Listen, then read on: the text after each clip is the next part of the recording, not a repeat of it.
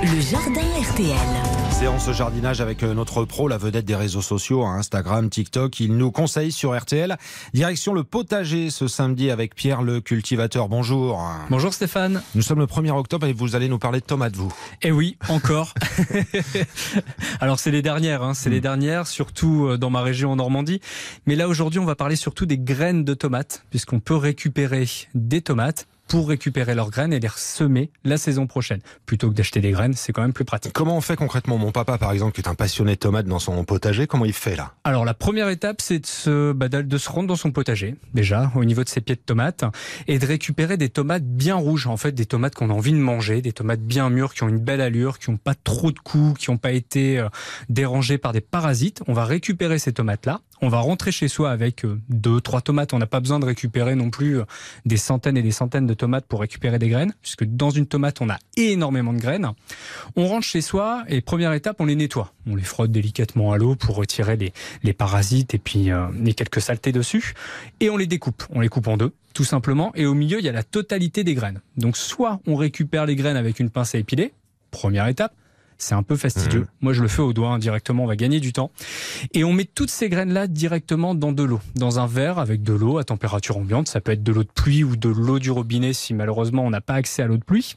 Et on les laisse baigner pendant 24 heures afin de nettoyer ces graines assez facilement. Au bout de 24 heures, on va tout simplement récupérer les graines. Donc on va euh, utiliser euh, un petit accessoire pour retirer euh, l'excédent d'eau. Par contre, on n'oublie pas de retirer les graines qui flottent. En fait, le fait de les baigner, ça les nettoie, mais Mhm. ça nous permet aussi de voir les graines qui flottent. C'est des graines qui ne vont pas germer. C'est des graines stériles. Donc ça sert à rien de les garder. On peut les mettre directement au compost. Donc on fait un petit tri, quoi. On fait un tri. On récupère les graines qui sont au fond. Et ça, c'est valable dans la totalité des graines qu'on peut acheter dans le commerce ou récupérer. Les graines qui flottent, c'est des graines qui ne germeront pas. On récupère ces graines dans le fond et là, on les fait sécher pendant 2-3 jours dans une pièce à température ambiante, une pièce lumineuse, une pièce aérée pour éviter tout risque de pourrissement.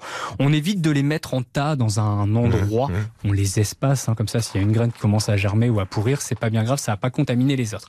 Et en fait, c'est- pour ça qu'on fait sécher nos graines, c'est pour éviter de les mettre directement dans une enveloppe et éviter qu'elles commencent à germer ou à pourrir.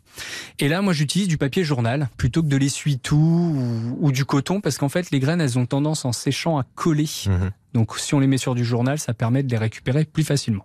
Et après, on les récupère et on les stocke. Et là, il faut quand même être un peu euh, rigoureux. On va noter la variété et l'année sur une enveloppe. Moi, je les stocke dans des enveloppes. On écrit la variété, très important pour savoir ce qu'on ressème la saison prochaine, et l'année, puisque les graines, on va les garder 2-3 ans maximum. Au bout de 3 ans, en fait, elles commencent à perdre un petit peu en qualité de germination, et donc on va semer, je sais pas, une vingtaine de graines, mais on va avoir que la moitié qui va commencer à germer. Donc autant finalement faire un roulement. On les stocke dans une enveloppe, et là, c'est pareil, on évite de les laisser en pleine lumière.